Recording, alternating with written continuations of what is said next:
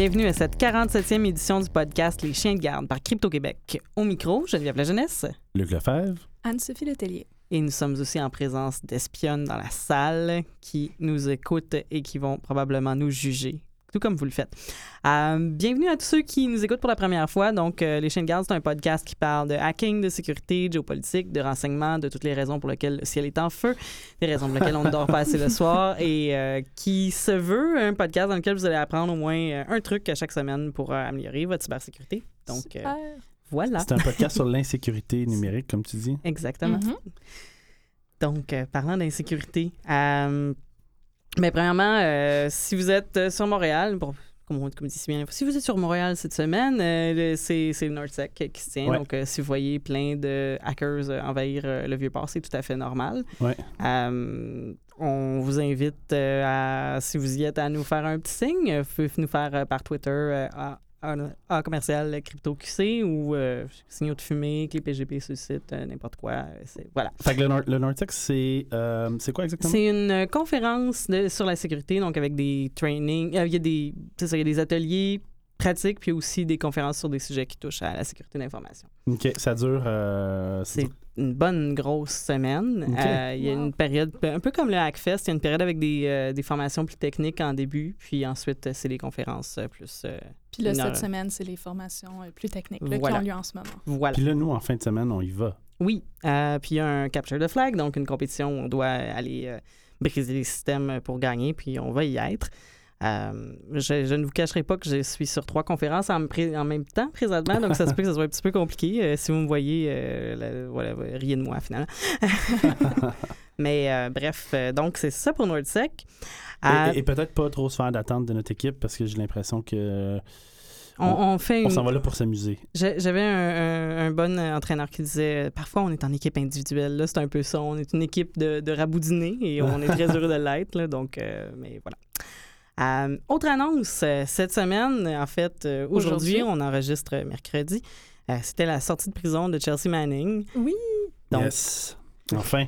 Oui. Je, pense que ça a vraiment suscité une espèce de souffle de d'air frais dans un climat qui est un peu lourd présentement. je pense que tout le monde était un peu soulagé. Euh, je veux dire, ça faisait une couple de mois qu'on le savait, mais pour vrai, tant qu'il n'est pas, euh, pas sorti, il n'était pas sorti. Oui, ouais. la clémence, euh, ça a du sens quand elle s'exécute, pas quand elle est prononcée. Là. Donc, puis je pense qu'il y a une leçon à tirer là-dessus sur l'intérêt de la clémence. C'est probablement le, plus grand acte de traîtrise que les États-Unis ont, ont connu, mais par la clémence, on peut parvenir à oui, ben, c'est pas vraiment une traîtrise, la page, mais je pense que c'est peut-être ben, un très grand acte patriotique. Je le définis de la façon qui est définie. je sais, je vais recevoir du hate mail, c'est pas grave. Mais plaintes en passant, Luc a commencé à crypto. Euh, mais, c'est ça, dans tous les cas, je pense que qu'est-ce qui a été euh, mis de l'avant pour Chelsea Manning, c'est qu'elle a été clémencée justement parce qu'elle avait fait face à son... Euh, une peine euh, qui était. Voilà, là. C'est, fait que, elle avait payé son, son dû. Ah oui, elle a les tentatives. je veux dire, elle a passé par des, des, des, Deux tentatives, de, suicide, un changement, le, changement de sexe, de sexe, en fait. Ben oui. Euh, fait que, je veux dire, euh, déjà là, ça, c'est pas, c'est pas facile du tout. Là, donc.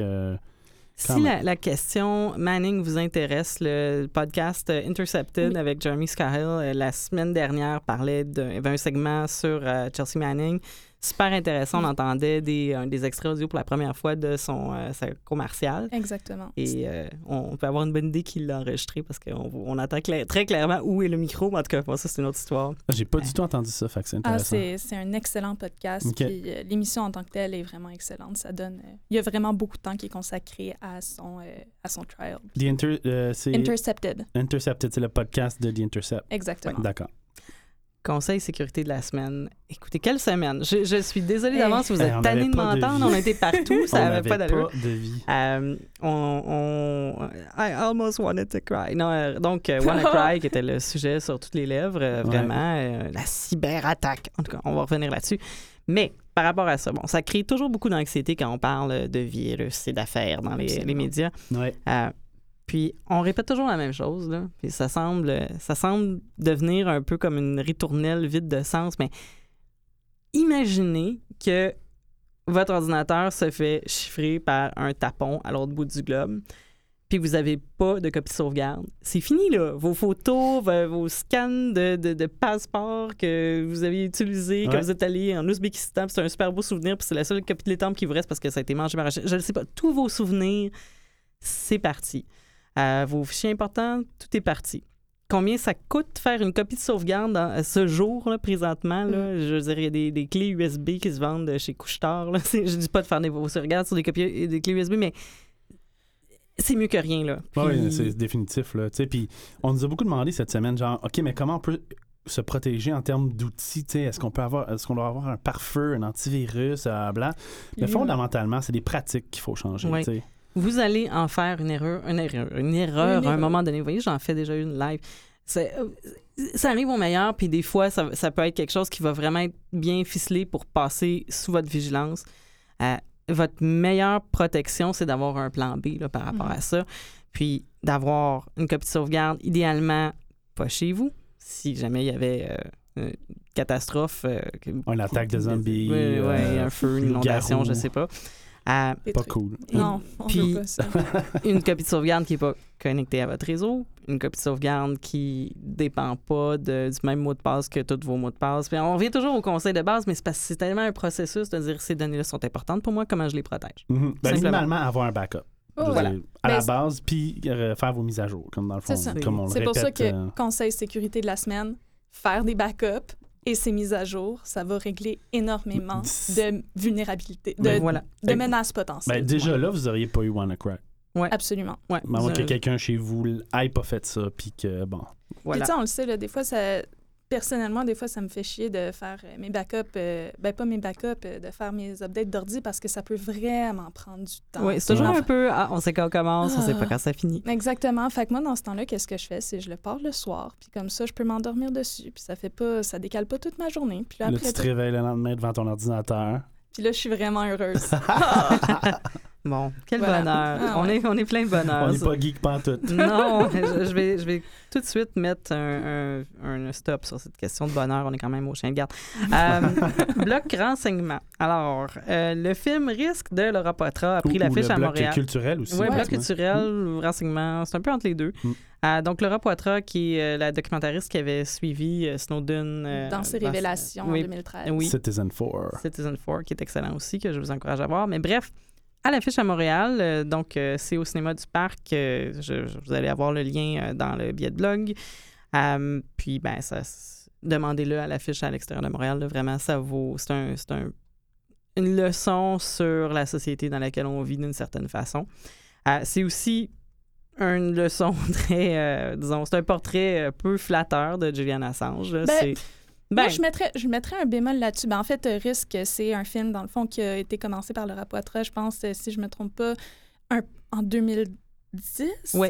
Donc, avant, avant qu'elle soit contactée par Edward Snowden, bien avant qu'elle soit contactée par Edward Snowden. Exactement. Et puis, tout ça, elle a terminé, euh, justement, le filmage de tout ça, euh, ça s'est terminé il y a à peine quelques mois. Fait que c'est vraiment du travail de longue haleine qu'elle a fait auprès de Wikileaks et auprès de Julian Assange. Puis là, c'est comme le résultat de tout ça. Euh, qui fait, d'après moi, pas un portrait flatteur, mais je dirais beaucoup un, portrait nuancé. Donc, on voit très bien que elle trouve que Wikileaks, c'est important puis qu'il y a une valeur là-dedans, mais elle va pas dire que c'est 100 correct puis elle va soulever de nombreux enjeux problématiques par rapport notamment à sa figure principale, Julian Assange. Puis, ce qui est génial du film, et ce qui est la raison pour laquelle moi je recommande à tous de le voir, c'est que Bon, on y a beaucoup de portraits peu flatteurs de Julian Assange qui sont faits dans les médias. On va mhm. toujours aller discréditer Wikileaks par les actions de Julian. Là, on voit l'homme de la façon qu'il interagit avec les gens autour de lui. Euh, on, voit, on le voit en contexte avec les gens auxquels il tient le plus au monde, euh, dans, un, dans un contexte où il est entièrement fragilisé. Ça permet de de dépasser, je pense, un peu la simple personne de Julian Assange, puis de réfléchir sur Wikileaks. Absolument. Puis ça permet, je trouve, un peu de dissocier les deux d'une certaine manière, que tu problématises le personnage, mais tu es quand même capable de voir l'utilité de toute son organisation quand même. Ah ouais, vous, vous, avez vu ça dans le film, vous êtes capable de voir la. Je pense que oui. Parce que je pense que ça est essentiel de plus en plus, on s'entend avec ce qui se passe. Il y, a vraiment les, il y a vraiment les deux trames dans le film. On va nous montrer Julian en interaction avec la vie, mais on va nous montrer aussi les impacts.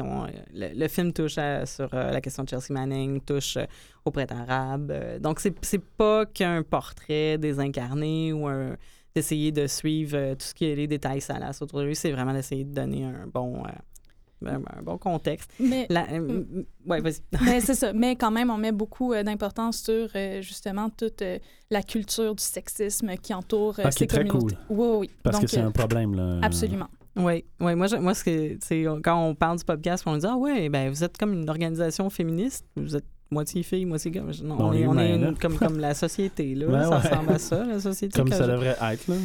Euh, mais bref, il y a vraiment quelque chose là. Les avocats de Julian Assange ont très, très mal réagi. Et euh, la Julian Assange aussi. Donc, Oui. même dans le film, on nous présente euh, un moment où, ce que, ben, je veux pas faire de spoilers, là, mais Julian Assange n'est pas content. Non, Il n'est pas Il content. Vraiment pas dans- content. Il est fâché dans le même. film. Ouais. d'accord. Euh, puis, puis, pour ne pas faire de spoilers non plus, euh, on est allé le voir ensemble, le film. Oui, Anne-Sophie, là, vous avez probablement déduit euh, du fait de notre conversation. Ouais. Euh, puis, on a parlé avec Laura Poitras parce Ouais. qu'elle a fait une session. Oh my Oh my God! Mais euh, non, mais on, on va essayer de l'avoir en entrevue pour le podcast. Donc, euh, si vous avez Ça des questions malade. pour Laura Poitras, j'aimerais ça les avoir. Écrivez-les à équipe à commercial crypto.québec. Puis, on va regarder On va ce qui est possible ça. de faire. Ben oui.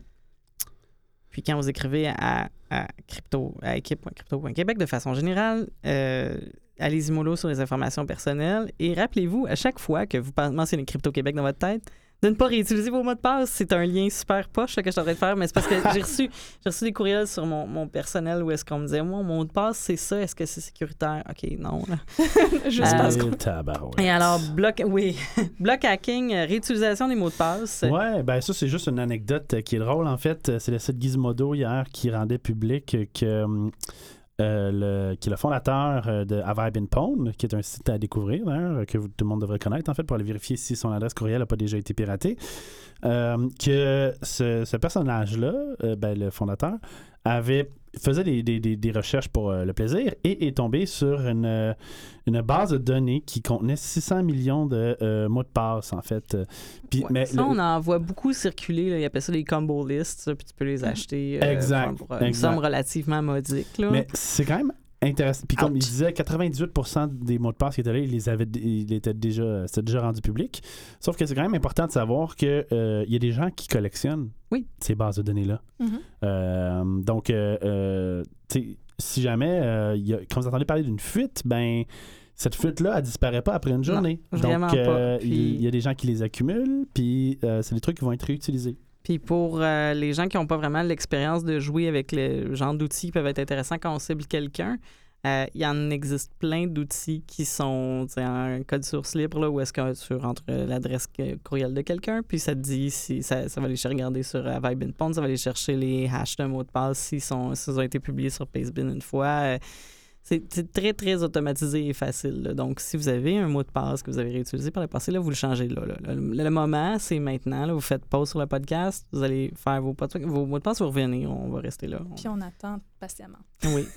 Ouais, mais pas trop longtemps, j'ai faim. Euh, parlant de mots de passe, euh, ben, si vous êtes un client de Bell Canada, Eh boy. et là là. Euh, donc, il y a 1,9 million d'adresses courriels de clients de Bell Canada qui ont été euh, divulguées dans un, dans un hack. Euh, vous me direz, bon, ben, ça change quoi, les adresses courriels? Ben, c'est quand même intéressant parce que c'est les adresses courriels auxquelles les gens se font expédier leurs factures, qui est généralement, ben, pas généralement, mais souvent pas leur adresse euh, chez Bell, qui est comme un Gmail par rapport, ou leur adresse de boulot. euh, notamment des gens qui travaillent à la Défense nationale ou dans des agences de renseignement qui font envoyer leur facture de Bell sur leur adresse du CST, mettons.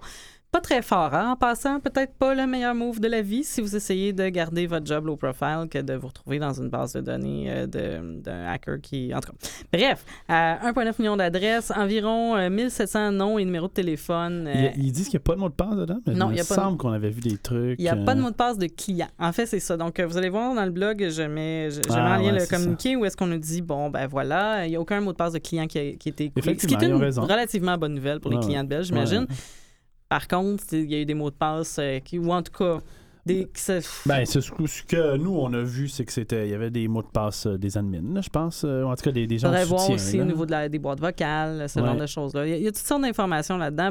Bref, si vous êtes client chez Bell, euh, vous avez déjà reçu un courriel qui vous annonce la chose en termes très, euh, très propres, très relations publiques. Euh, très RP. Salut Marie-Ève. ce qu'il faut savoir par rapport à ça, c'est que le petite mention dans le, me- le message qui dit c'est important de prendre les précautions habituelles euh, pour se prémunir contre le vol d'identité.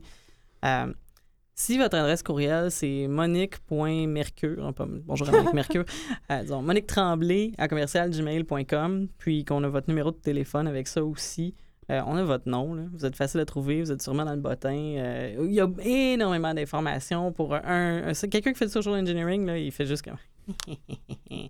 Comme Euh, toi, par exemple. Non, moi, je ferais pas ça. Mais, euh, mais ce qu'il y a à savoir aussi, c'est qu'il y avait des, des plaintes de clients. Il y avait comme un genre, on appelle ça le sondage client, là, mais c'est c'est- c'est des, des gens qui écrivent chez Bell pour se plaindre que Bell pue. Euh, Mais be- belle pu. mais bref, Ça, là-dedans, il y a, y a- il y a- il y a quelque chose de magique parce que tu peux même imaginer comment une personne parle.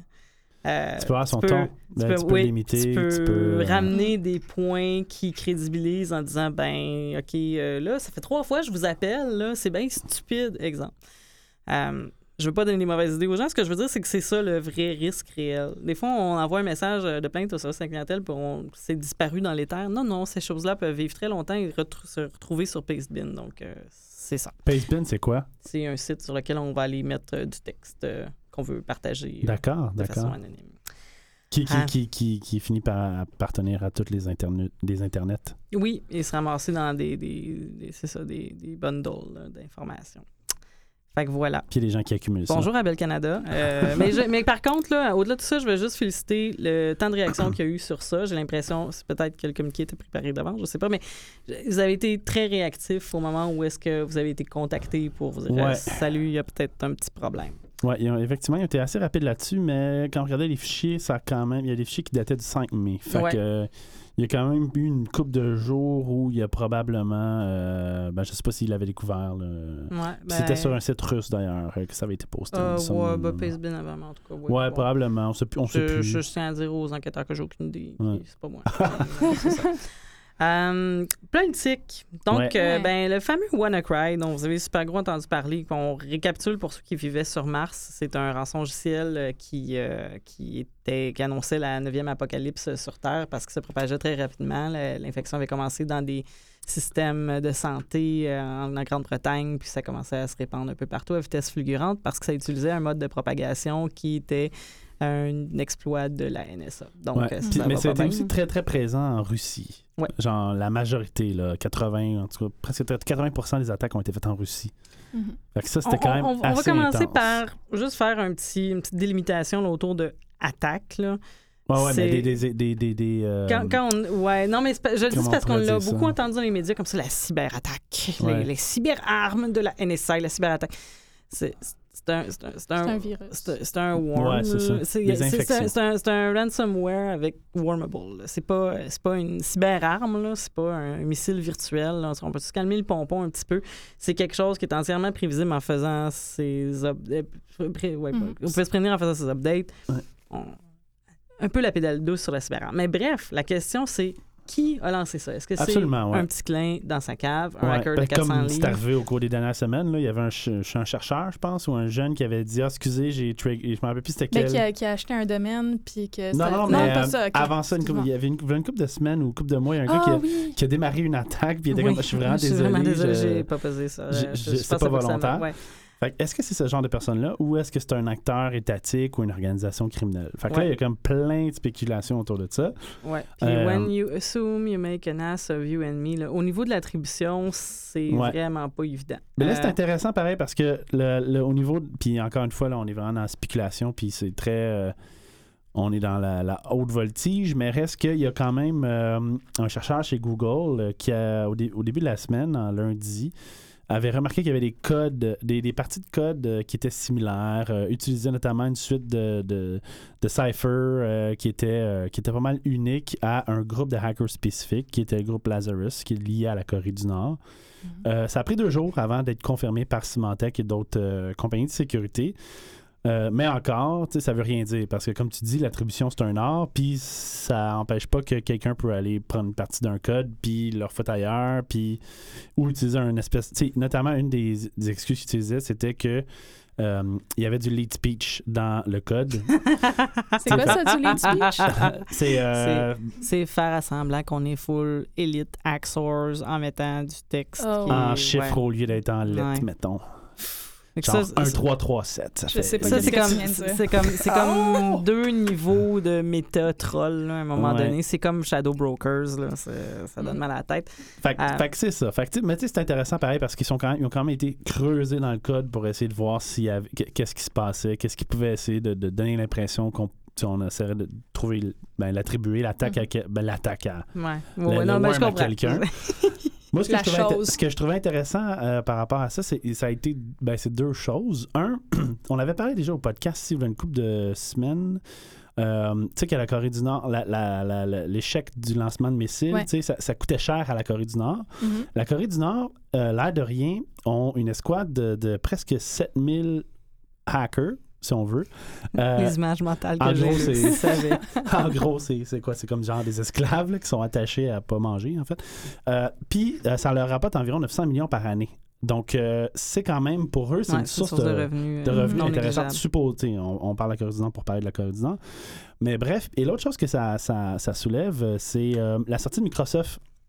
Ensuite, euh, qui a fait une sortie pour spécifier que cette attaque-là ben, provenait justement de, du, du hack, de, ben, le, le- le leak de l'outil de la NSA. Ah ouais. Et on a fait un appel à. Parce qu'en en février, euh, Microsoft a demandé à la création ou à la signature d'une espèce d'entente de Genève numérique, Ouais. Convention de Genève numérique. Mhm. Euh, ils, ont, ils ont réutilisé cette attaque-là pour euh, rementionner euh, cette Convention de Genève numérique-là. Moi, ce que je trouve intéressant là-dedans, c'est quand on lit.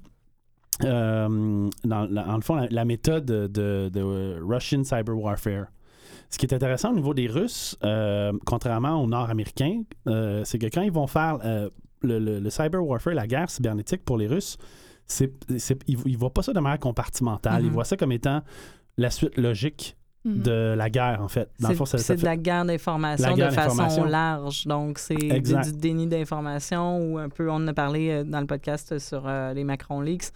C'est pas, il n'y a pas le hacking et le cyber Exact. et ensuite les psyops. Pour eux, c'est Exactement. ensemble. là. Exactement. Fait que pour eux, ça fait partie de la guerre en général. tu sais.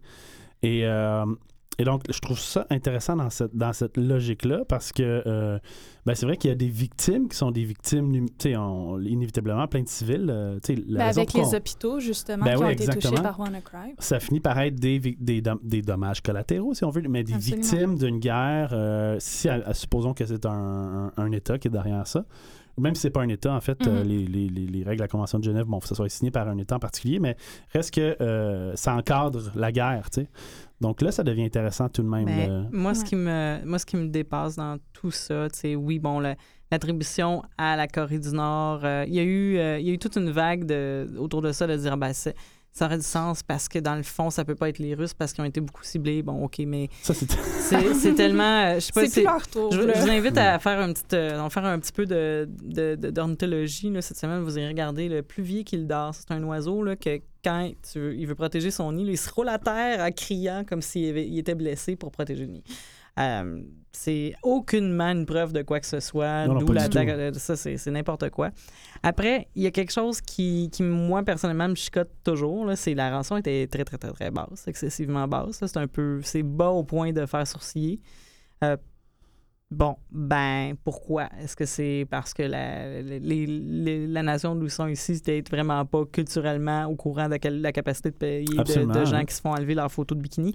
Ou Ou est-ce est-ce- que c'est justement pour euh, dire, hey, on a ça, puis on est capable? Ouais, c'est ça. Mhm, Pour se signaler. Mhm. c'est difficile de l'établir. C'est Mhm. vraiment difficile de l'établir. Je ne me risquerai pas à l'établir. Ce que je peux vous dire, par contre, c'est que à, à- mercredi soir, présentement, là, on est à à peu près 80 000 en rançon qui ont été versés. Mhm.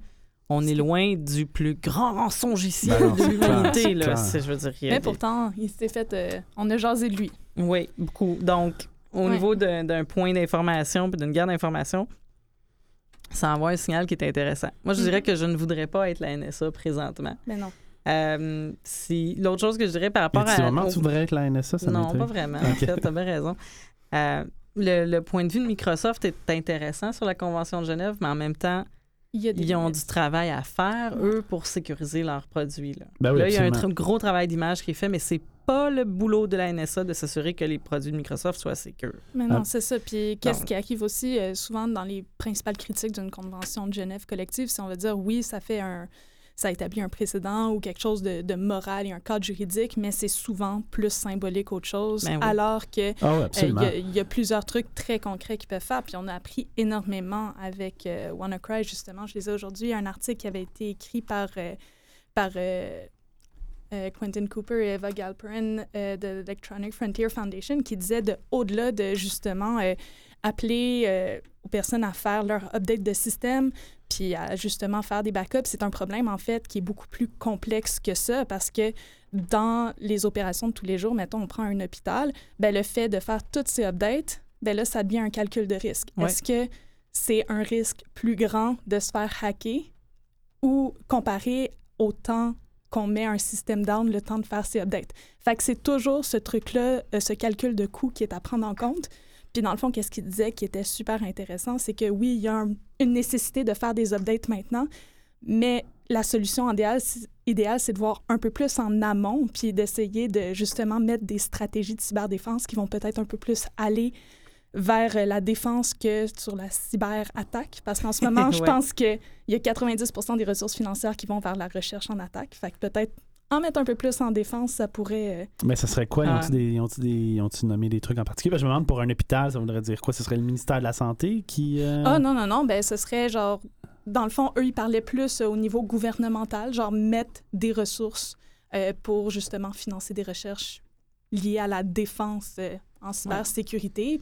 Puis après ça, que ça ferait des produits, des programmes qui seraient plus facilement implémentables, puis qu'il y aurait moins de patchs à faire euh, de manière continuelle. En tout cas, un, un début, ça serait que dans l'élaboration de, de demandes de services, dans l'élaboration de quand on contacte un fournisseur pour qu'il nous fournisse, exemple, une machine pour faire euh, des- la résonance magnétique ou un truc qui scanne les radiographies, je ne sais trop quoi, euh, que la sécurité soit pas un point qui est écrit respecter les meilleures pratiques en sécurité. Parce que Mais- ça, ça veut rien dire, c'est jamais chiffré, c'est toujours ajouté à, à la fin. Euh, les, les, les, les, les impartiteurs ne savent Ah pas oui. ce que ça veut dire. Il n'y a personne qui le sait. Là, ça remonte à la fin du projet comme Ouais, puis est-ce que c'est sécure? Euh, b- oui, Ouais, mais Oui, ça là, vient à là, qu'est-ce qu'on là, sait. on vient aussi à, à la base de, de, de gérer une business. Là. Pour toutes les business, il y, a- il y a des départements qui sont des dépenses constantes. Euh, Mhm. Le marketing est un de ces départements-là, puis la sécurité, c'est un de ces départements-là. Ouais, J'espère Fait- que WannaCry va permettre d'arrêter de- à certains admins réseau, à certains gars, de- filles de TI de cryer un petit peu moins, puis d'être Mhm. capable de dire regardez, j'ai vraiment besoin des ressources. Oui. J'ai vraiment besoin que le logiciel qu'on utilise depuis 15 ans, puis c'est pour ça qu'on est sur Windows 98 sur cette machine-là qui n'est pas connectée au réseau supposément, mais qui a tout le temps quelqu'un tapon qui a besoin de Mhm. Qu'on puisse qu'on puisse dépasser ça qu'on Puis puisse arrêter de faire des excuses pour nos failles puis Mais qu'on se mette des budgets pour les régler Oui, c'est ça. Puis c'est d'autant plus important, comme on voit avec la hausse de popularité de l'Internet des objets. Je pense qu'on en avait parlé il y a une couple de semaines. Justement, il y avait un, un botnet euh, justement qui exploitait ces vulnérabilités-là. Je veux dire, ça.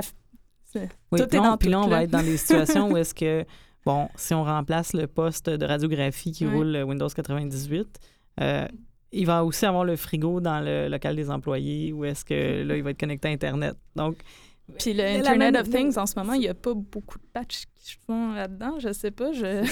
ça va être ça, ça sera Ben, ça va être un gros Ça enjeu. va être là. ça fait vraiment ça va être une des catastrophe. là. Ouais. Ça, c'est- définitif. là. OK.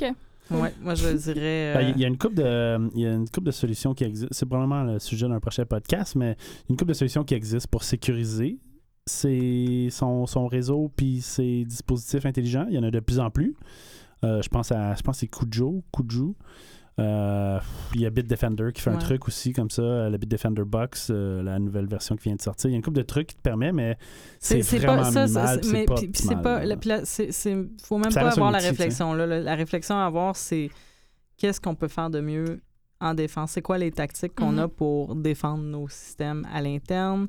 Euh, de façon micro moyenne macro comment qu'est-ce qui se connecte à Mhm. internet? Est-ce qu'on a vraiment besoin que tout soit connecté de telle façon ou est-ce qu'on peut pas minimiser notre surface d'attaque? Ça serait déjà comme un, un pas pire début Ouais. qui ici a une entreprise où le Wi-Fi est éteint lorsqu'il n'y a pas d'employés dans la boîte? Ouais, C'est une question nounoune, là, mais c'est quelque chose qui peut être mis sur un retardateur. Tu sais, il y, a- plein de. C'est des- des petites choses comme ça, là, mais Faut, faut, faut le voir. Puis peut-être que c'est pas pertinent de le faire. Peut-être que ça l'est, mais. Mais il faut questionner ces enjeux. C'est des choses. Ben, c'est clair, c'est tous des Ouais. enjeux, puis je pense que Mhm. c'est toutes des tactiques qui sont intéressantes. Ouais. Euh, mais ouais, mais en tout cas, bref, ça- ça revient à la raison d'être de ce podcast-là, tu sais, je veux dire, c'est tellement, euh, c'est tellement chaud, là, ce sujet-là, qu'il y a tellement de solutions, il y a tellement de problèmes que, tu sais. Puis, on n'a pas fini d'en entendre parler. Je, je- je- j'ai reçu beaucoup de courriels cette semaine de suggestions de sujets. On est. euh, c'est, c'est dans l'air du temps. Euh, rappelle qu'on enregistre le mercredi soir. Donc, si euh, depuis l'enregistrement, Donald Trump se fait impeacher ou il y a, je sais pas, une cyberguerre avec la, la Chine d'ici euh, vendredi, ne ça pas va trop durer m'en comme vouloir. deux secondes, ça va être terminé. on va perdre, c'est sûr. Donc, euh, mais, euh, mais je vous invite à nous écrire. Si vous avez des Oui. commentaires, des questions, c'est toujours euh, le fun et enrichissant. Et euh, sinon, ben, je vais vous dire, euh, respectez-vous et suivez le processus de la sécurité par pitié. C'était Geneviève, la jeunesse à l'animation, Luc Lefebvre et Anne-Sophie Letellier comme chroniqueur aujourd'hui. Euh, merci à Anne-Sophie Letellier, euh, merci à Sophie Thériault aux communications de façon générale, Jessie Awad qui nous aide aussi. Euh, toute l'équipe, bref, j'ai nommé tout le monde. Non, j'ai pas nommé Jean-Philippe Descarimatieux qui est en train de soigner son rhume. Vous demandez, il poignet où, le mien, Ouais. je suis Ah, désolé. on- On va arrêter de frencher. Mais c'est plaisant, il a tellement une belle voix puis des belles lèvres. Alors, j'allais... ces douces paroles. Sur ces douces paroles. Euh, mer- merci à Mathieu Tessier à la sonorisation. d'annoncer ça comme ça. L'identité graphique est une œuvre de bonhomme. Euh, indicatif sonore de Danny Provencher, Under Electric Light? Merci aux lèvres douces de Jean-Philippe qui nous guide vers la semaine prochaine. À vue et voix pour les locaux. Et on vous dit à la semaine prochaine.